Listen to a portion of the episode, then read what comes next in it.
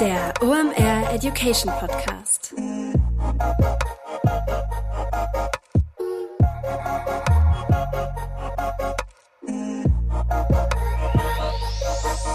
Es ist mal wieder Montag, Zeit für eine neue Folge OMR Education. Mein Name ist Rolf Herrmann. Ich bin der Chefredakteur der OMR Reports. Heute ist Dr. Theo Pham zu Gast. Und wenn Theo da ist, geht es um ein Trendthema. Und was könnte das in diesen Tagen anderes sein als Onboarding AI? Wir reden darüber, was man mit AI, also mit einer KI, so alles machen kann. Und an welchem Beispiel könnte man das besser erklären als an JetGPT aus dem Hause OpenAI.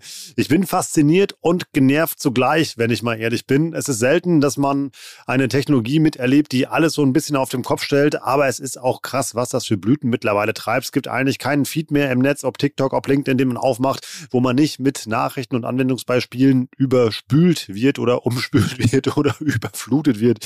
Das ist das richtige Wort. Und das ist zum Teil ausgereift, zum Teil recht halbseiten. Und deshalb habe ich mir einfach Matteo eingeladen, um das mal einzuordnen. Wir klären erstmal, was ist eine KI eigentlich? Also was kann die eigentlich? Was kann die leisten? Wir reden über Anwendungsbeispiele. Wir reden auch über andere Tools oder Apps, die auf OpenAI basieren, die einem noch ganz andere Möglichkeiten machen. Und wir brainstormen natürlich auch mal, was man da im Online-Marketing machen kann. Müssen wir alle Angst um unseren Job haben? Nee, das müssen wir nicht, denn es braucht immer noch einen klugen Kopf, der die Ergebnisse bewertet. Aber man kann diese Technologie durchaus einsetzen, um seine Produktivität zu steigern, um Ideen zu generieren. Also ganz viele unterschiedliche Anwendungsbeispiele, die auch heute schon relevant sind und die ihr ganz einfach in eure Prozesse, in euren Arbeitsalltag integrieren könnt. Und es lohnt sich einfach mal darüber nachzudenken. Und vor allem übt unbedingt dieses Prompt-Schreiben.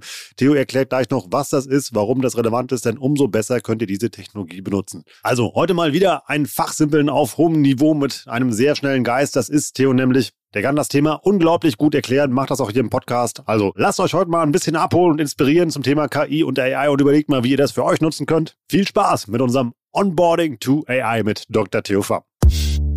Kurze Werbeunterbrechung, danach geht's weiter.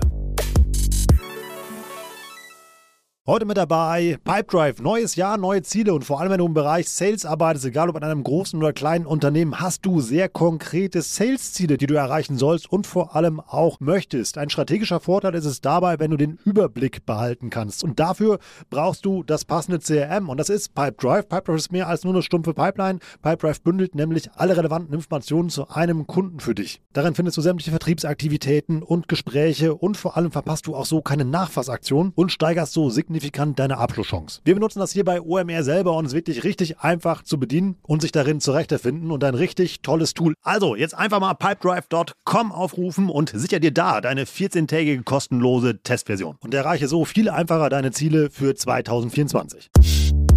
Werbung Ende. Moin Theo, schön, dass du da bist.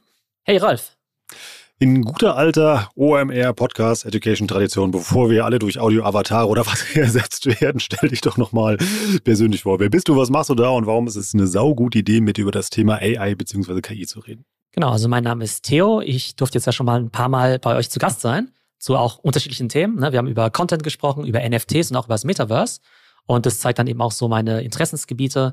Das heißt, ich beschäftige mich immer viel mit digitalen Trends, möchte natürlich immer sehen, was sind eben gerade aktuelle Technologietrends, was bedeuten die eben fürs Business.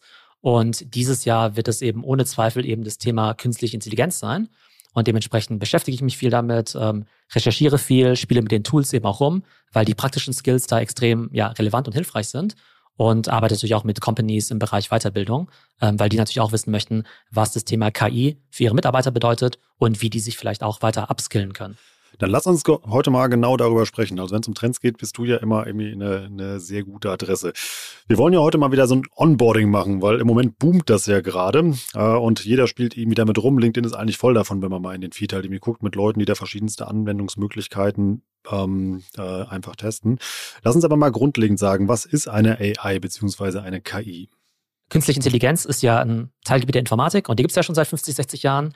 Ähm, und ich glaube, den Boom, den wir jetzt in den letzten Wochen und Monaten beobachten können, der dreht sich ja primär um das Thema generative künstliche Intelligenz. Also wir werden jetzt immer KI wahrscheinlich irgendwie KI und AI irgendwie sagen, aber KI. Ähm, und ähm, da geht es ja darum, dass eben die KI nicht nur Dinge analysieren kann, so wie in der Vergangenheit, wo die KI eben vielleicht Bilder erkennen kann oder Spam-E-Mails erkennen kann oder vielleicht Leute ähm, bei Leuten vielleicht das äh, Kreditausfallsrisiko irgendwie vorhersagen kann, sondern es geht jetzt quasi ums Kreieren. Und das Kreieren von allen möglichen Medien, also vor allem von Texten, Bildern, aber auch Videos, ähm, Avataren, Computercode, Webseiten. Das heißt, das große Versprechen von dieser generativen KI ist eben, dass alles, was wir den lieben langen Tag so machen, durch KI schneller gemacht werden kann, vielleicht besser gemacht werden kann und wir vielleicht im positiven Fall von der KI unterstützt werden und im negativen Fall von der KI ersetzt werden. Warum denkst du, ist das gerade so ein Boomthema, weil sich das so super in TikToks verpacken lässt und man das zeigen kann? Also, weil man, das ist ja nicht neu. Also, du hast ja auch schon immer mal darüber berichtet und gesagt, hey, da sollte man mal so ein, ähm, ein Auge drauf haben oder sich mit beschäftigen. Aber auf einmal, so gefühlt seit irgendwie, äh, Ende letzten Jahres, ist äh, das Internet voll damit. Ich glaube, das ist tatsächlich auch eine der, ja, da muss man quasi auch zum Beispiel ChatGPT, ne, dieser Chatbot, der jetzt ja überall durch die Decke geht, den muss man eben auch ein ganz großes Kompliment machen, dass sie eben ein Produkt gemacht haben, was einen wirklichen Mehrwert liefert, was die Leute echt schnell begreifen und was du jetzt ohne große Tutorials dann eben auch verstehst. Weil irgendwelche Fragen oder Queries in so eine Chatbox eingeben, das kann eigentlich jeder von uns. Im Gegensatz jetzt zu anderen Sachen wie, ähm, weiß nicht, NFTs. Ich brauche jetzt erstmal eine Wallet, ich brauche jetzt erstmal Krypto, ich muss jetzt erstmal verstehen, was eine Blockchain ist. Da sind die Eintrittsbarrieren ja extrem hoch. Und deshalb ist es ja natürlich global gesehen eher ein Nischenthema, wohingegen sowas wie Google kann ja jeder benutzen. Also jeder, der Google und Word bedienen kann, kann ChatGPT benutzen. Und der Mehrwert, der ist für die meisten Leute sofort offensichtlich. Und wie du schon sagst, das Ganze kann eben auch sehr schnell viral gehen, weil du eben super schnell coole Bilder oder Texte eben über TikTok oder LinkedIn scheren kannst. Dann erklär uns doch mal, was ChatGPT ist, damit wir alle mal das gleiche Grundverständnis haben, weil ich glaube, das ist das, was alle mal schon ausprobiert haben oder eben halt auch mal gesehen haben. Also was steckt dahinter? Genau, vielleicht äh, fangen wir mal so ganz von den Basics an. Ähm, du hast ja vorhin schon gefragt, okay, was ist eigentlich künstliche Intelligenz? Mhm. Ja, da gibt es ja verschiedene Teilbereiche. Und für ChatGPT sind da zwei Teilbereiche wichtig, nämlich einmal das sogenannte NLP, Natural Language Processing, und dann das Machine Learning. Und Natural Language Processing bedeutet ja, dass ähm, sowas wie ChatGPT einfach das ganze Internet eben quasi durchforsten und durchlesen kann und einfach weiß, okay, ich verstehe, worum es geht und ich kann auch selbst Texte generieren. Also ich kann sie verstehen und generieren. Und Machine Learning hilft quasi dem Tool dabei, ähm, Wahrscheinlichkeiten zu berechnen, wie zum Beispiel, welches Wort folgt denn typischerweise auf das Wort oder auf eine Frage davor. Das heißt, wenn ich jetzt zum Beispiel sowas eingebe wie, was sind die besten fünf SEO-Tipps oder die fünf besten Content-Marketing-Tipps, dann hat eben dieses Sprachenmodell im Zweifelsfall eben schon, weiß nicht, 100 Millionen Artikel dazu gelesen ja. und weiß dann eben, okay, die fünf besten, weiß nicht, SEO-Hacks äh, haben irgendwas zu tun mit, weiß nicht, externen Links, gutem Content, guter Usability und Video-Content mhm. zum Beispiel. Ne? Und dieses Sprachmodell, das ja, also es gibt quasi jetzt verschiedene Entitäten. Es gibt quasi OpenAI, das ist ja die Firma hinter ChatGPT. Ja. Das Sprachmodell, das da quasi gebaut wurde, die künstliche Intelligenz, die heißt GPT-3 beziehungsweise 3,5. Mhm. Und der Chatbot ist quasi nur eine Applikation, die eben on top von diesem Sprachmodell ist. Bedeutet aber, dass auch andere Apps, andere Startups auch ähm, Anwendungen bauen können, basierend zum Beispiel auf dieser GPT-3-Software. Ja. Ich fand das sehr spannend, als ich angefangen habe, damit rumzuspielen, weil der einzige Grund, warum ich Star Trek früher cool fand, war dieser sprechende Computer, der auf jede Antwort, äh, auf jede Frage halt eine Antwort hatte. Und dann, wenn man dann sieht eben halt, wenn dieser, in diesem Chat dann immer diese Antwort geschrieben wird, fehlt ja eigentlich nur das Voice-Interface, was das vorliest, müsste mit einer Alexa oder so ja eigentlich irgendwie auch funktionieren. Ähm, was sind das, also wo siehst du da Anwendungsbereiche, also wo ist das sinnvoll? Ich meine, das Gute ist ja, dass zunächst mal dir ChatGPT erstmal richtige Antworten gibt auf deine Fragen. Ja. Das ist ja bei Google anders. Wenn ich was bei Google eingebe, dann kriege ich erstmal zehn Links zurück. Mhm. Und dann darf ich auf all diese Links draufklicken und mir dann irgendwie aussuchen, was da möglicherweise die beste Antwort ist. Und ChatGPT ähm, synthetisiert quasi das Ganze schon. Und wenn ich die halt frage, hey, was sind irgendwie, was nicht, fünf gute Tipps für vegane Ernährung, mhm. dann gibt er mir eben diese fünf Tipps. Das heißt, der Mehrwert, den du innerhalb von Sekunden bekommst, ist erstmal viel höher bei ChatGPT als bei Google. Und dann kannst du quasi einen richtigen Dialog mit ChatGPT führen und den zum Beispiel quasi auch noch richtig framen. Du könntest zum Beispiel sagen, stell dir vor, du bist ein Ernährungsberater. Ich möchte mich vegan ernähren. Wie funktioniert das? Und dann wird quasi das System schon geprimed auf, aha, ich bin jetzt ja ein Ernährungsberater. Und dann führst du diesen Dialog einfach weiter. Und nachdem dir das Tool irgendwie die fünf besten Ernährungstipps gegeben hat, sagst du zum Beispiel, ähm, ich bin ähm, aber, weiß nicht, äh, keine Ahnung, ich bin aber, ich habe eine Glutenunverträglichkeit. Mhm. Und dann sagt er, ah ja, basierend darauf würde ich jetzt irgendwie das und das irgendwie vielleicht äh, ändern oder sowas. Ne? Mhm. Das heißt, so ein richtiger Dialog. Und das ist ja bei allen anderen Interfaces anders. Also bei Google ist ja jede Suche unabhängig voneinander. Oder auch wenn du mit ähm, Alexa, Siri, Google Assistant sprichst. abgesehen davon, dass sie nicht so wirklich smart sind, können die keinen richtigen Dialog mit dir führen. Das heißt, das sind eben so wirklich ähm, verschiedene Charakteristika, dass dir sinnvolle Antworten gegeben werden und du theoretisch einen endlosen Dialog mit diesem Tool führen kannst. Das heißt also, umso mehr wir auch dieses Tool mit Daten füttern, das heißt also, umso mehr Menschen das benutzen, umso besser werden auch die Antworten. Ja, genau, ja. Das ist ja auch so ein Machine Learning Model. Das heißt, die verstehen jetzt ja, okay, wofür interessieren sich auch die Leute? Und die lassen das Tool jetzt ja quasi auf die Menschheit los, ne? Ja. also OpenAI. Jeder darf das benutzen. Die verbrennen damit im Augenblick eine ganze Menge Kohle, weil die Rechenkapazität, die im Hintergrund dafür benötigt wird, mhm. die Server, der Stromverbrauch und so weiter, das kostet die echt viel Kohle. Und noch haben sie ja gar kein Geschäftsmodell. Das heißt, im Augenblick sagen sie, hey, wir verlieren jeden Tag ein paar Millionen Dollar, ja. Nur damit die Leute das nutzen, damit die es cool finden und dass wir eben noch besser lernen, wofür die Leute sich eigentlich interessieren. Das funktioniert also auch jetzt schon relativ gut, muss man sagen. Ich habe es mal mit so Online-Marketing-Themen ausprobiert, weil ich mich da am besten auskenne, weil das finde ich ist immer noch die Herausforderung. Man muss ja diese Antwort bewerten können, die da kommt. Also wie du schon sagst, immer bei Google kriegt man die Ergebnisse ausgespielt, da guckt man dann selber und dem recherchiert eben dann ja so ein bisschen. Und hier ist es ja eigentlich ähm, ist die Antwort ja gegeben und man nimmt sie ja automatisch halt für wahr. Ähm, also was da bei den Online-Marketing-Themen kam, zum Beispiel gefragt, wie zum Beispiel kann man Podcast-Reichweite steigern oder ähnliche Sachen. Die Sachen waren nicht falsch, aber jetzt auch nicht wahnsinnig brillant. Das ist eigentlich, was du eben mal so beschrieben hast. Es ist eben mal so eine, ja, es ist eine breiten Antwort, die, wo, die was taugt. Ja. Aber von eins bis zehn, wie happy bist du so mit den Antworten? Ähm, wenn äh, 10 sehr happy ist, wie gesagt, ist man eigentlich schon so bei 6 bis 7, würde ich sagen. Also bei weichen Themen noch besser, also zum Beispiel also bei so also nicht, so, nicht so technischen Sachen, also was du eben meintest, also irgendwie auch wie so, irgendwie äh, Kochen, Rezepte, solche Sachen, also da schon sehr, sehr happy alles macht. Das funktioniert sehr gut, ja. Und das Spannende ist da ja auch noch, dass, ähm, also die Fragen, die wir stellen, sind ja die sogenannten Prompts. Ne? Du musst ja quasi den Prompt eingeben, um die KI dann eben auch zu triggern. Und je besser du dich mit dem Thema auskennst, desto spezifischer kannst du auch die Prompts stellen. Ja? Das heißt, es kann halt sein, dass es Themen gibt, mit denen ich mich zum Beispiel überhaupt nicht auskenne und dann stelle ich halt einfach nur eine total generische Frage ähm, und kriege auch eine relativ generische Antwort zurück. Aber jemand, der sich mit dem Thema auskennt, der würde die Frage viel besser stellen, viel präziser stellen, würde noch bessere Follow-up-Fragen stellen und dadurch vielleicht irgendwie fünfmal bessere Antworten bekommen. Das heißt, das ist so ein bisschen die gewisse Kunst, wo wir einerseits so ein bisschen lernen müssen, okay, wie benutzt man das Tool, was ist so die Syntax, wie stellt man gute Fragen aber wo natürlich auch jemand, der eine gewisse Domain-Expertise natürlich auch Vorteile hat, ja. um da eben bessere Antworten aus dem Tool rauszukitzeln. Das ist aber schon mal ein wichtiges Learning, was man ableiten kann. Also wenn man solche Technologie halt irgendwie arbeitet, eben halt irgendwie umso spezifischer man die Frage stellen kann, umso besser werden halt die Ergebnisse, also wenn man damit auch vor allem auch weiterarbeiten möchte.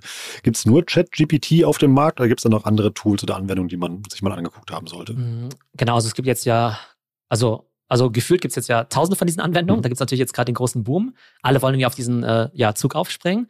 Und natürlich werden auch viele davon wieder verschwinden, ist ja ganz normal. Aber es gibt ja immer so eine große, ja, ihr kennt ja immer diese viralen Maps, die es ja immer gibt, ne? wo dann irgendwie steht, okay, es gibt jetzt irgendwie eine tausend Tools, dann gibt es irgendwie tausend bunte Logos, ja. die bestimmten Bereichen zugeordnet werden. Aber diese Bereiche werden im Groben eigentlich ähm, quasi das Generieren von Texten, von Bildern, von Audio, von Video und Innerhalb dieser gibt es halt nochmal spezialisierte Anwendungen. Also wenn wir zum Beispiel sagen, es gibt äh, Textmodelle, dann ist halt ChatGPT ähm, total allgemein. Mhm. Und dann gibt es halt äh, ähm, Apps wie zum Beispiel Copy AI oder Jasper AI, die konzentrieren sich zum Beispiel auch auf Text, aber im Marketing-Kontext. Das heißt, die können dann meinetwegen irgendwie SEO-Texte schreiben oder die schreiben dir irgendwie fünf Headlines äh, für deinen E-Mail-Newsletter oder die schreiben dir irgendwie eine Ad-Copy für deinen Teaser auf der Website oder so. Ja. Das Spannende ist aber, dass die im Prinzip auch auf das gleiche Tool zugreifen, also auf das gleiche Sprachmodell, also quasi auch aufs ähm, GPT 3.5 Modell, aber halt quasi noch so ein bisschen selbst an den Schrauben so ein bisschen drehen und ein bisschen verfeinern, mhm. um das eben für Marketing zu optimieren. Das ist schon eine sehr schöne Brücke, die du gebaut hast, über die gehe ich sehr gerne. Und zwar wäre meine nächste Frage nämlich immer genau das gewesen. Wie kann ich denn diese Technologie oder diese Tools, die auf dem Markt sind, irgendwie schon als Marketer einsetzen? Naja, im Prinzip kannst du ja einfach mal die Job Description von jedem Marketer oder Social Media Manager, Content Creator mal anschauen und einfach mal überlegen, was machen die denn so einen lieben langen Tag. Ja. Ähm, weiß nicht, wo, wo bringst du so deine Zeit? Sehr viel mit solchen Anwendungscases, die wir jetzt gerade beschrieben haben. Ja. Also, ja. also Text erstellen, irgendwie Copies logischerweise, irgendwie so. Aber tatsächlich ist ja zum Beispiel vieles Recherche. Ne? Also nehmen wir an, wir schreiben jetzt einen Artikel, zum Beispiel über AI. Ne? Wir wollen jetzt einen Artikel über AI schreiben, ja? Oder wir schreiben jetzt irgendwie, was nicht, den nächsten OMR-Report über AI. Dann der normale Mensch, der setzt sich ja irgendwie hin von leeres Word-Dokument mhm. und brainstormt erstmal und sagt, oh, ich habe jetzt ja diese 100 Bücher gelesen und deshalb erstelle ich mir jetzt erstmal eine Outline irgendwie mit so 10 Bullet Points oder sowas. Mhm. Ne? Jetzt kann ich natürlich in ChatGPT reingehen und einfach sagen, ähm, ich schreibe einen Report über künstliche Intelligenz. Bitte gib mir mal 10 Stichpunkte, die eine gute Outline sein könnten. Ja. Und dann drrr, kannst du dem irgendwie live zuschauen, dann kommen eben diese zehn Punkte raus. Mhm. Dann kannst du zum Beispiel sagen, ah ja, zehn Punkte sind ja ganz cool. Okay, bitte formuliere mal zu jedem dieser Unterpunkte die drei häufigsten, häufigsten Fragen. Mhm. Und dann ist meinetwegen die erste Frage irgendwie, äh, was ist eigentlich, was ist, was ist der Unterschied zwischen Machine Learning und Deep Learning oder sowas, mhm. ne? Das heißt, der kann dir eigentlich schon alles vorformulieren. Ähm, und das ist quasi im Prinzip die, der erste Schritt. Wenn du jetzt wolltest, könnte dir die AI, wenn du sie halt quasi promptest, zu jedem Kapitel dann noch irgendwelche Absätze und so schreiben. Mhm. Dann könntest du auch sagen, okay, jetzt habe ich meinen Text irgendwie schon fertig. Dann kannst du das Ganze eben übersetzen lassen. Dann kannst du sagen, hey, ich will jetzt irgendwie ein cooles ähm, Buchcover machen. Dann gehst du in eins von diesen Bilderstellungstools rein, ja. wie zum Beispiel DALI oder Midjourney und sagst und gibst ein ähm, äh, äh, Cover für ein Buch im OMR-Stil mit einem coolen Roboter drauf mhm. oder sowas, ne, weil es was mit künstlicher Intelligenz zu tun hat. Dann kommt da auch wieder irgendwie Entwürfe raus mhm. und so weiter und so fort. Also im Prinzip alles, was mit Content Creation hat, kann dir eben total helfen. Oder du könntest jetzt auch sagen, hey, ähm, liebes, äh, liebes ChatGPT, schreib mir mal irgendwie einen SEO-Text, damit ich irgendwie ähm, immer gefunden werde, wenn Leute nach Machine Learning, ähm, äh, Deep Learning, künstliche Intelligenz, ChatGPT und Chatbot suchen. Ist das für dich äh, ein Hilfsmittel oder ist es schon die Lösung? Also von den Ergebnissen, die herauskommen. Ähm, also im Augenblick assistiert es auf jeden Fall. Mhm. Ähm, ist auf jeden Fall eine deutliche Erleichterung. Also ich bin natürlich jetzt auch gerade dabei, das in meinen Workflow zu integrieren. Ähm, wir hatten ja vor zwei Jahren, glaube ich, auch mal ne, diese Folge zum Thema Content ist das neue Coding. Ja. Und da ging es ja darum, dass einerseits Content Creation Skills total wichtig sind, mhm. aber wie wir ja alle aus dem Alltag wissen, ist es halt ziemliche Fleiß und Detailarbeit. Ne? Das skaliert jetzt ja nicht so wahnsinnig gut, weil du ja irgendwie Content aufnehmen musst, editieren musst, übersetzen und so weiter. Mhm. Und da können diese Tools halt einfach extrem gut helfen. Wenn sie jetzt zum Beispiel automatisch irgendwie Podcasts editieren können, indem sie irgendwie Sprechpausen oder Versprecher oder sowas äh, oder Füllwörter eben dir raushauen, mhm. dann dauert das Podcast-Editieren vielleicht nicht mehr eine Stunde, sondern vielleicht nur noch 20 Minuten. Und das wird natürlich den Workflow auch total erleichtern. Das ist auf alle Fälle. Ich überlege mal jetzt, aber es gibt ja auch irgendwie ähm, also jetzt ja auch schon zum Beispiel, dass es immer ja Tools gibt, die zum Beispiel äh, anzeigen, irgendwie ist dieser Text von einem Menschen geschrieben worden oder auch nicht. Ich will so ein bisschen auf diesen SEO-Faktor halt eben raus, eben halt eben alles, was du jetzt so sagst, sagst ja, okay, das lassen wir jetzt so zwei, drei Jahre laufen ähm, und ähm, dann sind wahrscheinlich ein Großteil der Menschen, die dann das hier hören, haben sehr viel Freizeit. Ähm, aber wie siehst du dieses Szenario? Also zunächst mal gibt es ja diese ganze Debatte, ähm, ob jetzt diese künstlich generierten Texte, also wie jetzt zum Beispiel Schulen oder Hochschulen damit umgehen sollen. Ja. Wenn jetzt keiner mehr selbst seine Aufsätze schreibt, sondern die nur von ChatGPT geschrieben werden. Und ob es jetzt irgendwie Tools gibt, die quasi erkennen können, dass das irgendwie künstlich erzeugt worden ist. Ähm, bei Google, weiß nicht, vielleicht hast du da neuere Updates, da gibt es irgendwie Widersprüchliches. Irgendwie in den letzten Jahren hieß es ja, okay, Google straft halt solche automatisch generierten Texte ab. Unter anderem aber auch, weil die Qualität einfach so mies war.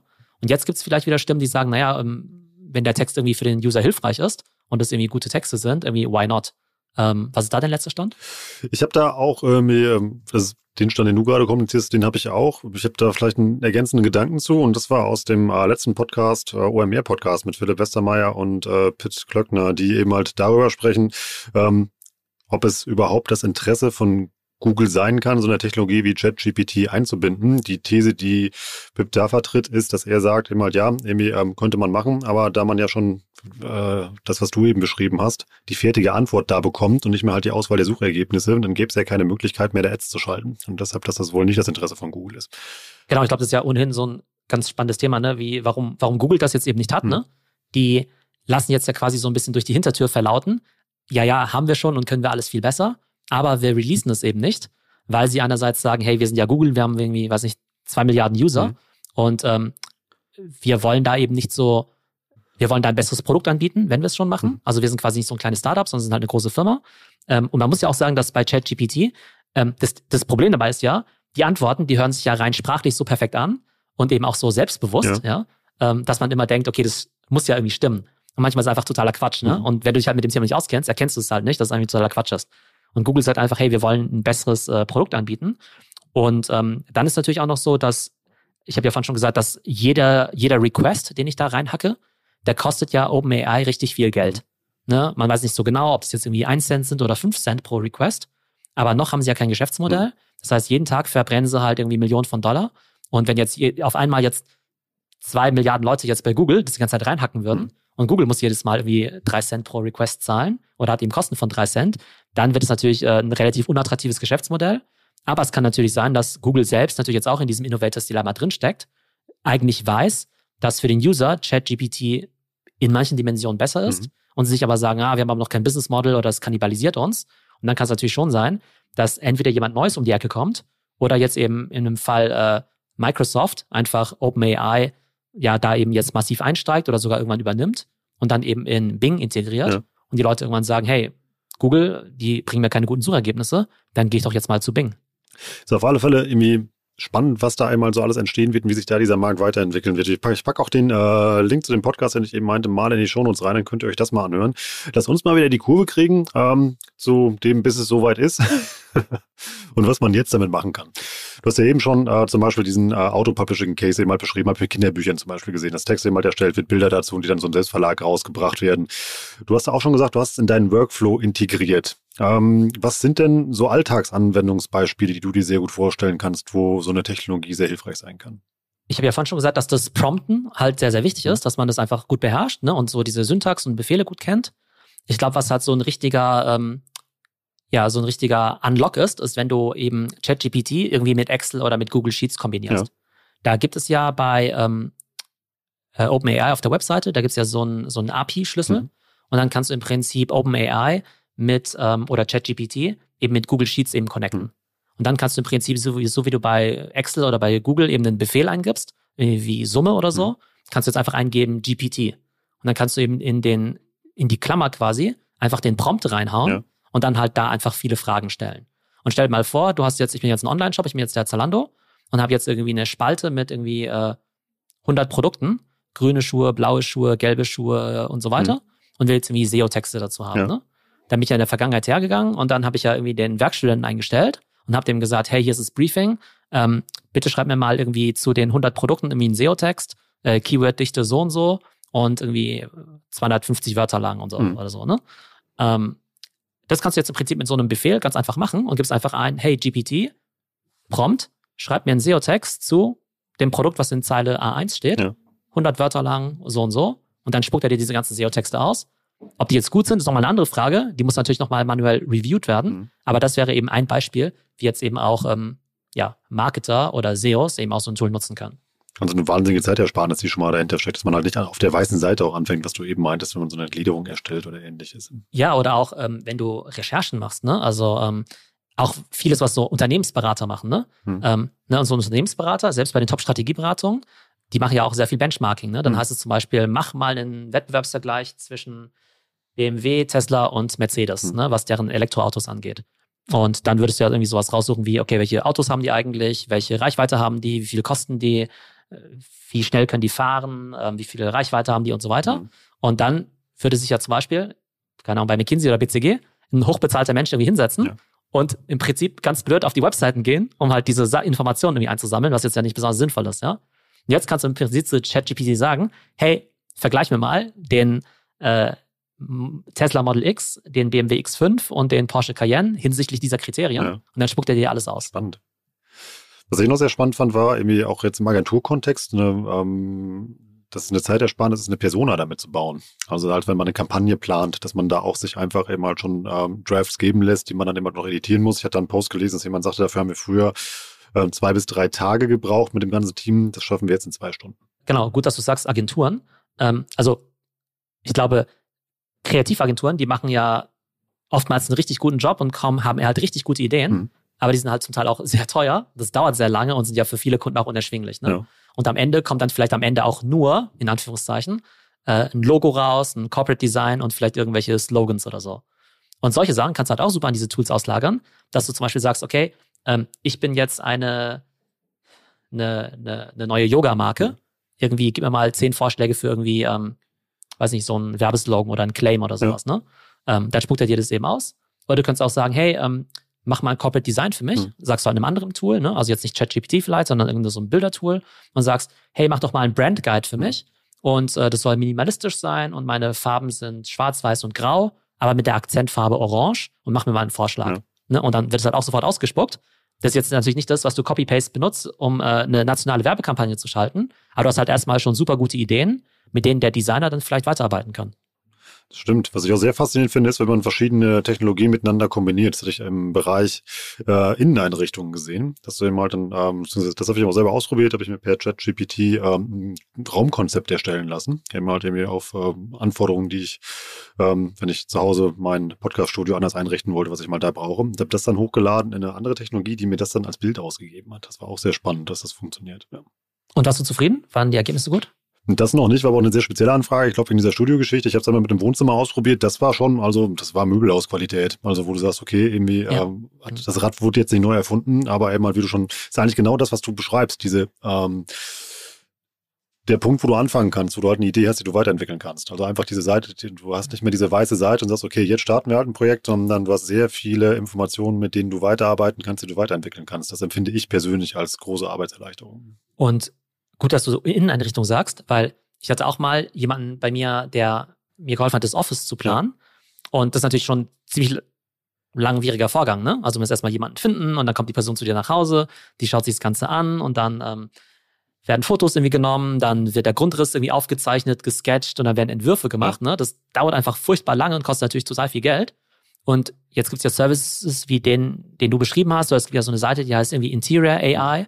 Da ladest du im Prinzip einfach ein Bild jetzt von deinem Office hoch und gibst dann irgendwie einen Stil ein und sagst, das soll jetzt irgendwie äh, verspielt Startup-mäßig sein oder irgendwie skandinavisch minimalistisch. Mhm. Und dann haut er dir halt einfach die ganzen Designs rein. Ähm, vielleicht in Zukunft auch noch mit irgendwelchen Affiliate-Links oder so. Also ich glaube, da gibt es auf jeden Fall spannende Anwendungsmöglichkeiten. Ja, stimmt schon. Quasi mal irgendwie, irgendwie, uh, ja, irgendwie AI-Shopping. Ja. ja, genau. Aber natürlich ist es für den äh, Interior-Designer, mhm den ich ja gerade eben beschrieben habe, der, der, normalerweise für diesen ganzen Prozess ja irgendwie viel Geld verlangt, ja. ähm, der kann natürlich diese Tools auch nutzen, um seine Arbeit schneller und besser zu machen. Mhm. Aber wenn er sich nicht weiterentwickelt, dann wird es natürlich irgendwann hinfällig. Kurze Werbeunterbrechung, danach geht's weiter.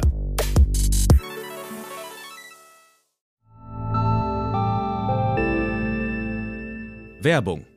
Dein Cloud-Account wurde deaktiviert. Bitte neu anmelden. So oder so ähnlich könnte eine Mail bei dir im Postfach heißen, aber hinter der Webseite, hinter dem Formular steckt kein Tool, sondern ein Phishing-Angriff. Betrüger kommen so an die sensiblen Daten deiner Company und unser Partner SoSafe hilft dir dabei, um das menschliche Sicherheitsrisiko bei Cyberattacken zu minimieren. In den letzten drei Jahren hat nämlich jedes zweite Unternehmen einen erfolgreichen Cyberangriff erlebt und Firmen investieren zwar Zeit und Ressourcen in Firewall und Technik, aber 85% aller Datenschutzvorfälle sind tatsächlich auf den Faktor Mensch zurückzuführen. Und SoSafe hilft durch verhaltenswissenschaftlich fundierten E-Learning, Gamification, intelligenten Angriffssimulationen, Risikoanalysen und Auswertungen dabei eine Human Firewall in deinem Unternehmen aufzubauen. Wenn ihr es testen wollt, auf sosafe.de/omr könnt ihr euch kostenlos für eine eigene individualisierte Phishing-Simulation anmelden. Also einfach mal testen, wie eure Klickrate im Unternehmen wäre auf solche Mails. Bisherige Unternehmen hatten da zum Beispiel 30 Prozent. Ihr könnt gucken, ob euer Unternehmen über- oder unterbietet. Alle Infos auf sosafe.de/slash omr. Werbung Ende. Werbung Ende. Hast du noch eine Idee oder hast du noch ein Beispiel gesehen, wo man das gut einsetzen kann? Also ich glaube, was halt wichtig ist, ist, dass ähm, in diesem Kontext ja immer viel über, in Anführungszeichen, Kreativarbeit gesprochen mhm. wird. Also quasi irgendwie Bilder und Texte. Aber ich glaube eben auch, dass ähm, Leute, die mit Daten arbeiten, eben sehr gut damit einfach Inputs einfach ziehen können, mhm. ne? wie ich es gerade beschrieben habe, mit irgendwie so Market Research über Excel und so und diesen Schnittstellen. Es gibt ja auch Leute, die komplett irgendwie ähm, Coding eben damit machen dass sie eben sagen, hey, schreib mir mal einen Computercode, um irgendwie A, B und C zu machen oder sowas, ja. ne? Oder bau mir mal irgendwie, weiß nicht, ein, äh, weiß nicht, bau mir mal so ein, äh, weiß nicht, ein Machine Learning Modell oder sowas, ne? Oder ein Computercrypt, ein CSS oder sowas, um eine Webseite zu mhm. bauen. Und was du da ja machen kannst, ist ja nicht nur, ist ja nicht nur so, dass du Sachen eine Frage stellst, eine offene, und dann irgendwie eine Antwort kriegst. Du kannst ja zum Beispiel auch deinen bestehenden Text oder deinen bestehenden Computercode irgendwie da reinhauen und dann sagen, ja, schreib's mal kürzer, schreib's mal eleganter. Ja. Ne, das heißt, wenn du jetzt zum Beispiel, ne, du hast ja normalerweise hat ja ein Redakteur oder wenn du jetzt, es gibt ja normalerweise einen Journalisten, so wie ich es verstehe, der schreibt einen Artikel und da gibt es dann nochmal den Redakteur, der liest irgendwie drüber und der editiert dann nochmal, macht Verfeinerungen, ähm, macht vielleicht auch die Headline und mhm. so. Und wenn du so einen Menschen zum Beispiel nicht hast, dann könntest du zum Beispiel einfach deinen Artikel da reinhauen und irgendwie sagen, okay, schreib mal, ähm, formulier das mal besser, schreib es vielleicht ein bisschen kürzer oh Mist, jetzt bin ich ja doch über meinem Zeichenlimit gelandet, jetzt habe ich doch 1300 Wörter, Mhm. kannst du es irgendwie 900 Wörtern schreiben, kannst noch irgendwie ein, äh, eine Zusammenfassung schreiben und vielleicht auch noch ein paar SEO-Keywords. Ähm, das heißt, du kannst auch deinen bestehenden Input da rein kopieren, um dann eben Feedback zu bekommen. Und es funktioniert eben für Texte, aber dann eben auch für Computercode. Also wir hatten, ich sammle mal gerade so Branchen, für die das irgendwie, wo man dann schon mit arbeiten kann, über die schon gesprochen haben. Wir haben also jetzt über alle Content Creator gesprochen, wir haben über ähm, äh, SEOs gesprochen, wir haben über Analysten auch gesprochen, im weitesten Sinne über Grafiker haben wir gesprochen. Äh, Inneneinrichtung hatten wir als Thema, äh, Autoren, also äh, eigentlich kann man mal zusammenfassen, eigentlich alles, wofür du keine Werkstoffe brauchst, so ein bisschen. Ja, genau. Also alles, was ja heutzutage so unter Knowledge Worker Ja. ja, irgendwie verstanden wird, ne? Ähm, also Knowledge Worker, also ja, eben dann, also sowohl die, ich sag mal, analytischen als eben auch die kreativen Berufe. Mhm. Und deshalb glaube ich, ist eben dieses Thema auch für alle so relevant, ne? Weil bei den meisten Themen, also es gibt ja viele so Tech-Trends oder sowas, Mhm. ne? Wenn du jetzt zum Beispiel sagst, oh, Podcasting ist wie ein Megatrend oder sowas. Also stimmt schon, ich liebe Podcasts, aber wie viele Leute launchen realistischerweise ihren eigenen Podcast? Oder selbst wenn du jetzt sagst, boah, jetzt gibt's irgendwie, keine Ahnung, irgendwie, ähm, äh, TikTok hat viel bessere Creation Tools als irgendwie Instagram Reels, ist auch wichtig, aber wie viele Leute werden TikTok Creator? Aber ich glaube, irgendwie Tools zu nutzen, um irgendwie besser recherchieren zu können, besser arbeiten zu können, effizienter zu sein, äh, Inhalte zusammenfassen zu lassen, recherchieren zu können, das betrifft ja alle. Und deshalb glaube ich, dass es halt so eine ganz wichtige Komponente für uns sein wird. Und vielleicht ist es irgendwann so, dass wir gar nicht mehr so drüber nachdenken, von wegen so, uh, das ist jetzt irgendwie die AI oder so, sondern halt die Leute genauso selbstverständlich, wie sie heute Computer benutzen, halt sagen, ja, okay, es sind halt irgendwie weitere Tools. Hm. Ähm, aber wenn halt eine Software auf den Markt kommt, die jetzt halt nicht solche smarten Assistenten hat, ähm, dann wird die wahrscheinlich vom Kunden gar nicht mehr akzeptiert, weil die dann einfach viel zu kompliziert zu bedienen ist. So ein Marketing-Case, der mir auch noch einfällt, ist, ähm, das ist ja was, was man aus Asien kennt, sind ja virtuelle Influencer, immer die es da schon gibt, die Mhm. da ja immer noch sehr erfolgreich sind. Ähm, das macht diese Technologie jetzt ja auch viel einfacher und vor allem schneller möglich. Auch jetzt wieder irgendwie TikTok-Accounts immer halt gesehen, wo Menschen Avatare halt gebaut haben, weil es ja unglaublich einfach ist, mit der Technologie ein Skript erstellen zu lassen, was dann so ein ähm, Avatar halt vorliest. Und die in sehr kurzer Zeit eben halt dann einen großen TikTok-Account hochgezogen haben, wo es einfach nur um Wissensvermittlung ging. Ja, genau, das ist ziemlich einfach. Also du, es gibt ja immer so Out-of-the-Box-Avatare, Mhm. ne? Da kannst du dir irgendwie so, weiß nicht, fünf irgendwie auswählen. Dann gibt's irgendwie meine Dinge, die, die Jenny, die Emma, den John und den Jim. Ja. ja. Und dann sagst du halt, okay, welcher passt mir so von der Optik und von der Sprache so am besten? Und dann fütterst du den mit Skripten und dann spricht er das halt mehr oder weniger flüssig. Mhm. Also auf Englisch schon exzellent. Also bei Englisch klingt es total natürlich. Bei Deutsch meistens noch so ein bisschen hölzern und ähm, ne, so ein bisschen künstlich. Ähm, aber das ist halt total spannend, weil dann genau virtuelle Influencer, ähm, also jetzt auch, weil wir das letzte Mal haben wir auch mal über Metaverse und so gesprochen. Mhm. Und bei Metaverse, da geht es ja natürlich viel um digitale Welten, um Gaming, um Charaktere, digitale Assets und so weiter. Und wenn du jetzt halt sagst, okay, ich kann jetzt per Knopfdruck mir irgendwie, weiß nicht, äh, 10.000 irgendwie äh, NFTs ausspucken lassen, Ja. ne, in verschiedenen Varianten, 10.000 Board Apes Mhm. oder mir irgendwie so eine Roblox-Welt bauen lassen oder irgendwie so ein, äh, ja, irgendwie so Gaming-Assets bauen oder virtuelle Avatare, Mhm. dann wird man da natürlich auch eine Explosion in Content einfach sehen. Das heißt, ich glaube, das Thema Metaverse, was ja vielleicht zum Teil so ein bisschen vielleicht stockt, weil da nicht so viel Content kommt und man nicht so recht weiß, Mensch, äh, soll ich da jetzt in den Content da investieren? Mhm. Ähm, der wird natürlich auch davon profitieren, dass die Eintrittsbarrieren halt immer viel geringer werden. Ja, zum Thema Onboarding Metaverse lade ich dich dann das nächste Mal ein, dass wir das Thema mal knacken. Wie, Ach, haben wir noch gar nicht gemacht. nee, stimmt, das fehlt noch auf unserer Liste. Irgendwie, was denkst du denn, wie dieses, Okay, ja. dieses Thema weiterentwickelt? Also jetzt könnte man es ganz gut framen und könnte sagen, alles klar, es ist eine unglaublich spannende Technologie mit viel Potenzial. Man lotet das immer so ein bisschen aus, aber es braucht immer noch einen klugen Kopf oder einen Menschen, der das bedient, um das weiterentwickeln zu können, was man da sieht. Wie glaubst du, geht das weiter? Also, ich glaube, es wär, wir werden jetzt erstmal den mega Hype erleben mit all den guten und schlechten äh, ne, Seiten, die es immer mit sich bringt. Ne? Mhm. Also natürlich irgendwie total viele, viele komische Geschäftsmodelle, die dann vielleicht auch scheitern werden. Wir sehen aber jetzt, dass natürlich die VCs da eben sehr viel investieren. Ähm, ich glaube, wir werden einen großen Unterschied sehen. Also am Ende ist es ja relativ kompliziert, diese Modelle eben auch zu bauen. Ja, das heißt, ich glaube, es wird halt einige sehr große Companies geben, wie jetzt zum Beispiel OpenAI, die eben diese ganz allgemeinen Modelle bauen. Mhm. Und dann wird es kleinere Startups geben, die vielleicht diese Modelle verwenden, vielleicht mit eigenen Daten anreichern, zum Beispiel ChatGPT für Anwälte, Mhm. ChatGPT für Mediziner oder sowas. Und dann quasi ein eigenes User-Interface und vielleicht noch eigene Daten eben noch mit anreichern, wo du dann sagst, hey, das ist ein super spannendes, ähm, weiß nicht, äh, Abo-Modell zum Beispiel, ähm, wo du dann solche SaaS-Modelle dann eben aufbauen kannst. Also ich glaube, viele Companies werden sich überlegen, wie kann ich diese äh, äh, Tools nutzen, um entweder solche B2C-Tools zu bauen, wie jetzt zum Beispiel coole Avatare bauen oder meinetwegen auch der virtuelle Therapeut oder sowas. Ja. Ähm, oder B2B-Use-Cases, wo du einfach sagst, hey, das ist jetzt ein Tool, was Content-Creatern, Marketern, Anwälten und äh, Ärzten den Workflow total erleichtert und die irgendwie alle happy sind, dafür, weiß nicht, 1000 Euro im Monat zu zahlen. So ein erster Schritt könnte ja auch sein, so ein Freemium-Modell, dass zum Beispiel die Anfragen limitiert sind halt pro Tag. Gibt es ja auch schon bei anderen Tools oder Apps eben halt, die man sieht, dass du dann ähm, fünf Versuche pro Tag hast und danach dann dafür Geld bezahlen musst. Ähm, ja, genau. Es gibt ja einerseits bei Midjourney, mhm. das ist ja eins der besten ähm, ja, Bilder-Tools. Ja. Da hast du irgendwie so 25 Free Tries oder so und dann bezahlst du eben dafür. Das heißt, da habe ich jetzt auch schon meine, wieder meine 30 Dollar im Monat weg. Und bei ChatGPT ist ja auch so, ne, dass die ja quasi, also im Augenblick ist das Tool ja relativ schwer zu erreichen, mhm. weil ja ne, da total viel ähm, Traffic drauf ist. Und jetzt haben sie ja auch schon ähm, quasi die Premium-Version angekündigt. Mhm. Ähm, und ich glaube, Premium-Version wird einerseits immer bedeuten, mehr Features, also bessere Verfügbarkeit, schnellerer Speed, also schnellere Bearbeitungszeit. Mhm. Dass quasi, wenn ich und du jetzt beide jetzt irgendwie eine Anfrage stellen in ChatGPT mhm.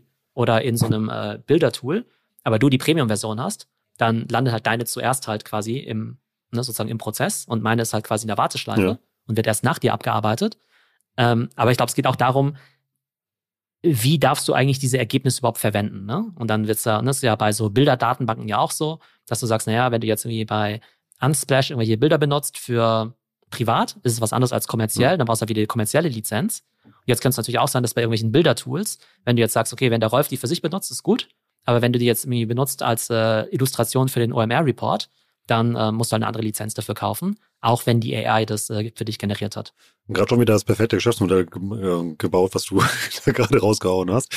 Man setzt sich davor, lässt sich von JetGPT die häufigsten ähm, Suchanfragen in Bilddatenbanken ausspucken und lässt sich dann eben mal von einer anderen KI perfektes Stockmaterial dafür erstellen und lädt das dann auf in der Bilddatenbank hoch. Ja, ja genau, ja. so, so einfach kann es sein im, im kleinen Gedachten. Ja. Um das noch einmal rauszuarbeiten, denkst du, es wird da noch Konkurrenzanbieter geben, perspektivisch, oder wird es immer die eine KI bleiben? Ähm, nee, du wirst in den, also in den meisten großen Bereichen hast du halt, ich sag mal, immer so drei grundlegende, ich sag mal, Modelle. Und auf diesen Modellen werden halt wieder ganz viele Apps eben aufgebaut. Also wir haben ja eben schon, ähm, genau, also im, im Bereich äh, Bildgenerierung, also Text-to-Image, gibt es ja eben DALI, was ja auch zu OpenAI gehört. Mid Journey und eben Stable Diffusion. Ne? Und das sind eben drei Konkurrenzmodelle. Und da kann man sich jetzt immer drüber streiten, wer von denen hat jetzt den besten Output, welcher Stil gefällt mir jetzt am mhm. besten. So, aber die drei, die haben natürlich massiv investiert, um eben diese Modelle eben zu bauen. Und wenn wir jetzt zum Beispiel sagen, wir wollen jetzt irgendwie auch irgendwie so ein cooles Bildgenerierungstool machen, dann können wir entweder sagen, wir wollen das vierte Tool werden und ein Konkurrent werden zu DALI und Mid Journey und zu ähm, Stable Diffusion. Oder wir sagen, nee, wir sind ja nicht bescheuert, wir können das gar nicht. Wir wollen einfach eine lustige App aufbauen, um zu sagen, Leute können sich im Simpsons-Stil irgendwie malen lassen. Ja. Und dann würden wir einfach uns quasi äh, andocken an zum Beispiel Stable Diffusion, würden halt quasi mit deren Modell arbeiten, würden denen dafür auch Geld geben mhm. und würden einfach nur quasi ähm, dieses ähm, quasi User Interface bauen und halt quasi das Marketing hin zum Endkunden mhm. machen. Also auch zum Beispiel diese Lensa AI App ne, mit diesen virtuellen Avataren, die ja so viral gegangen ist. Die haben ja auch nichts selber gebaut, sondern bauen eben auch auf den Bildmodellen der anderen auf. Das heißt, was ich damit sagen möchte, ich glaube, es gibt verschiedene Anwendungsbereiche wie Text und Bild. Da wird es drei, vier große Player geben, die wahnsinnig viel Geld investieren, um die Infrastruktur zu stellen. Und jeweils auf diesen Modellen wird es tausende von Startups geben, die halt im Prinzip nur den obersten Layer machen, mhm. also quasi das User Interface, das Marketing und so ein bisschen ähm, Use Cases.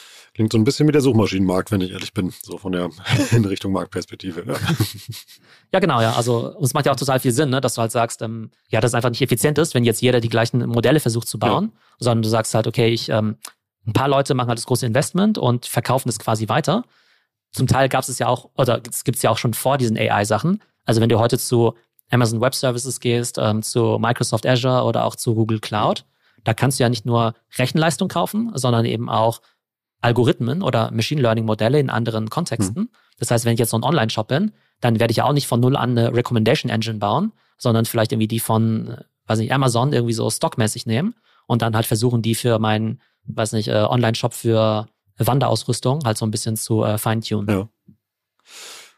Richtig spannend, was da unterwegs ist. Lass uns jetzt am Ende mal noch die Klammer in die Praxis ziehen. Wir wollten ja ein Onboarding machen. Ähm, wenn jetzt jemand sich mit dem Thema beschäftigen möchte oder eben halt das in seine Workflows integrieren, wie würdest du sagen, sollte er oder sie anfangen? Also welche Tools oder Apps sollte er sich mal angucken? Ähm, wie kann man vielleicht auch ähm, ja, den eigenen Tagesablauf oder die eigene Arbeitswelt überprüfen, ob da Potenzial da ist? Also ich glaube, man sollte auf jeden Fall so schnell wie möglich mit diesen Tools einfach rumspielen, da auch neugierig sein, ähm, viel Zeit damit verbringen. Und ich glaube, die beiden wichtigsten sind sicherlich irgendwie ChatGPT und wahrscheinlich ähm, Midjourney, also einmal für Texte und einmal für Bilder. Da gibt es natürlich noch viele Spezialtools, wie die ich vorhin genannt habe, ne, wie äh, für SEOs, für Marketer, für virtuelle Avatare und so. Aber ich glaube, die Basistools sind schon ChatGPT und, ähm, und Midjourney. Und da würde ich halt einfach versuchen, richtig gut im Prompting zu werden. Dass du halt sagst, okay, ich kann natürlich so Basisprompts eingeben, wie male mir eine gelbe Katze. Mhm. Oder ähm, was ist der Unterschied zwischen Genau, Machine Learning und Deep Learning, aber das sind ja solche Basisfragen. Ja. Und mit der Zeit muss man einfach immer versuchen, besser in diesem Prompting zu werden und dann eben auch zu verstehen, wie kann ich möglichst ähm, detailliert dann eben auch Fragen stellen.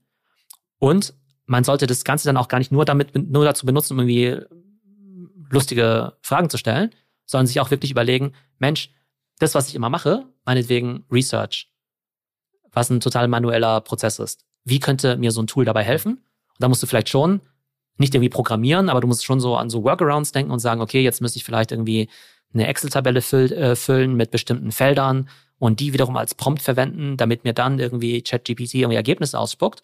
Aber ich glaube dann, wenn du mal deinen eigenen Workflow analysierst und einfach überlegst, okay, was davon könnte im Prinzip auch jeder, auch ein, also im Prinzip jeder Job, den auch ein 14-jähriger Praktikant übernehmen könnte, kann vermutlich ChatGPT für dich auch machen. Und äh, ich glaube, da würde ich ansetzen.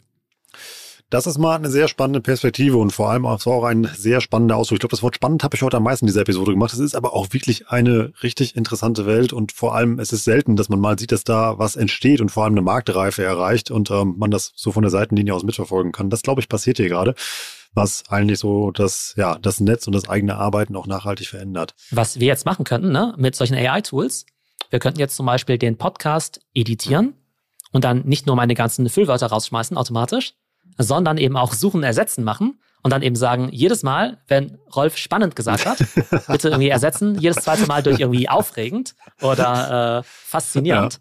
Und zwar in deiner Stimme. Ja. Ne? Also das geht ja auch schon, dass sie einfach deine Sprachfitzel dann irgendwie nehmen und sagen, okay, gut, das und das ist die Stimme vom Rolf. Wenn ich jetzt mal irgendwie zehn Minuten Material von dem mhm. habe, dann kann ich irgendwie auch easy spannend durch faszinierend ersetzen. Also das sind eben auch einfach coole Sachen, die da in Zukunft auf uns zukommen. Also ihr da draußen, wenn die, äh, wenn die Anzahl des Wortes spannend in der Aufnahme, die ihr gerade gehört habt, signifikant gesunken ist, dann wisst ihr, was wir in der Zwischenzeit gemacht haben. Theo. Genau, dann hat ihn Rolf entweder ein Sprachtraining besucht oder die Software benutzt.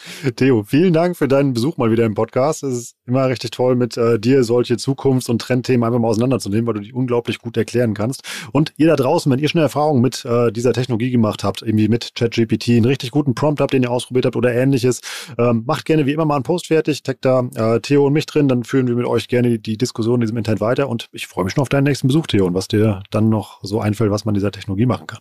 Also das Thema wird uns auf jeden Fall durch 2023 und länger begleiten. Also da macht es sicherlich Sinn, in ein paar Monaten einfach mal ein Update zu machen, um zu schauen, welche neuen Anwendungsfälle gibt es, welche neuen Apps gibt es, welche neuen Companies. Und dann können wir auch einfach mal schauen, wie wir vielleicht auch jeweils das Ganze in unsere Workflows integriert haben. Invite geht raus. Ich danke dir, Theo. Danke. Ciao. Ciao. Das war wieder richtig spannend. Ich habe eine Menge gelernt. Ich hoffe ja auch. Und wir haben diesen Podcast nicht von der KI nachbearbeiten lassen, sondern von unserem sehr, sehr guten Tonmeister Lukas. Und ich bin sehr froh, dass der bei uns hier an den Reglern sitzt und das macht. Ich habe mich aber bei dem Podcast so ein bisschen erwischt gefühlt, wenn Theo mich immer gefragt hat, warst du denn zufrieden mit den Ergebnissen, die du gekriegt hast? Denn ähm, ja, so im Nachgang ist mir aufgefallen, wenn ich gesagt habe, ja, so mittel, ähm, ja, das lag natürlich daran, dass ich einfach nicht gut genug gefragt habe. Und das stimmt tatsächlich. Ich habe ähm, das nochmal so ein bisschen verfeinert eben halt nachher. Und das ist ja genau der Punkt, den Theo in diesem Podcast halt hier macht. Umso präziser und genauer du fragst. Das heißt eben halt auch, wenn du eine Person entwickeln willst, zum Beispiel mal für eine Kampagne. Also umso detaillierter du deine Anfrage stellst, umso und so mehr Vorbereitung du in das Benutzen dieser Technologie halt eben hier reinsteckst. Also wie du die KI halt für dich arbeiten lässt. Umso besser sind eben halt auch die Ergebnisse und umso besser eben halt dann auch die Arbeitserleichterung für dich. In dem Thema KI stecken natürlich noch eine ganze Menge andere Fragestellungen drin. Die haben wir heute mal gar nicht behandelt. Ist das zum Beispiel sicher? Macht das Sinn, quasi mal ungefilterte Fragen oder Antworten da einfach so unkommentiert im Raum stehen zu lassen im Vergleich zu Google? Das sind alles Dinge, um die man sich mal, mal Gedanken machen sollte. Uns ging es heute einfach mal dazu, euch das Potenzial der Anwendungsmöglichkeiten von dieser Technologie zu zeigen. Und das ist tatsächlich im Moment sehr, sehr faszinierend. Teilt gerne mal eure Erfahrungen mit uns. Macht gerne mal einen Beitrag fertig zu der Episode. Taggt da gerne äh, Theo oder mich drin oder OME Education. Dann bekommt man das auch mit. Sagt einfach mal, wie eure Erfahrungen mit der Arbeit mit ChatGPT oder eben halt mit ähm, einer anderen App, die ihr in dem Bereich benutzt, halt irgendwie sind. Welche Projekte ihr vielleicht damit umgesetzt habt. Welche sinnvollen Anwendungsmöglichkeiten seht ihr da? Ist das eine Hilfe für euch eben halt schon im Arbeitsalltag oder ist das noch ganz, ganz weit weg von dem, was ihr tut? Würde mich wirklich interessieren und um auch mal selbst auf neue Ideen zu kommen, wie man das einsetzen und benutzen kann. Also macht da wirklich gerne einen Post fertig. Dann habe ich wie immer noch einen Hinweis in eigener Sache für euch. Wenn ihr es ein bisschen bodenständiger haben wollt, und nicht über das Thema KI gerade nachdenkt oder vielleicht sogar überlegt, wie ihr die Ergebnisse, wir haben ja auch darüber gesprochen, zum Beispiel, wie man Bilder oder anderen Content damit man generieren kann, in der Praxis umsetzen könnt, dann empfehle ich euch unseren neuesten OMR Report, den wir gerade bei OMR Education geschrieben haben. Und da geht es um das Thema Instagram Marketing. Insgesamt acht Experten haben an diesem Report mitgearbeitet und der macht dich richtig fit im Bereich Instagram Marketing und ist eigentlich mit dem, was wir eben besprochen haben, eine sehr interessante Technologie. Du kannst ja theoretisch auch Bilder generieren lassen oder halt passenden Copies und Texte, eröffnet dir also völlig neue Möglichkeiten zum AB-Testing und wie du die dann auf dieser Plattform richtig gut spielen kannst, diesen guten Content, den du eben halt erstellt hast. Das heißt, wie du als Brand organische Reichweite auf dieser Plattform erzeugen kannst, das erklären wir dir auf über 100 Seiten im aktuellen OMR Report zum Thema Instagram Marketing. Gibt auch wie immer einen Redaktionsplan zum Download und viele, viele andere spannende Dinge, die dir das Leben als Marketer oder Marketerin auf Instagram erleichtern. Den Report findest du unter omr.com slash report und jetzt alle zusammen mit dem guten alten Gutscheincode Warenkorb bekommst du auch noch 10% auf deinen OMR Report. Ansonsten freuen wir uns natürlich auch wie jede Woche über deinen Support. Pack uns doch zum Beispiel mal in deine WhatsApp-Arbeitsgruppe und sag hier, gibt einen richtig coolen Podcast, den ich jeden Montag höre. Da nehme ich für unser Marketing die und die Sachen mit. Lass uns doch vielleicht mal den Hack ausprobieren oder jetzt speziell speziell diese KI-Geschichte, teile die doch einfach mal mit deinem Team. Da freuen wir uns sehr, wenn du einen internen Shoutout machst. Teile den auch gerne mit mir. Dann mache ich vielleicht mal in einer der nächsten Podcast-Episoden einen kleinen Shoutout für dich hier an dieser Stelle und deine Company. Geht natürlich auch per Slack, wenn ihr keine WhatsApp-Gruppe habt. Oder mach auch gerne einen Post zu der Episode fertig. Oder der Klassiker, der uns sehr, sehr freut, weil dann bekommen wir das auch mit. Lasst uns gerne mal fünf Sterne bei Apple Podcast da mit einer kurzen Rezension oder bei Spotify. Das hilft uns ungemein, noch mehr Leute mit diesem Format zu erreichen. Oder guck mal nach links und rechts, wenn du gerade im Office sitzt und das hörst, mal, wer so dir gegenüber sitzt und frag den doch mal, was man mit JetGPT und der KI so machen kann. Und wenn er oder sie noch leicht unsicher wirkt, empfehle doch einfach mal die aktuelle Episode, die du gerade gehört hast. Und schon haben wir einen glücklichen Hörer oder eine Hörerin mehr. ich bin Rolf, das war euer Education für heute. Danke fürs Zuhören. Tschüss aus Hamburg. Ciao, ciao.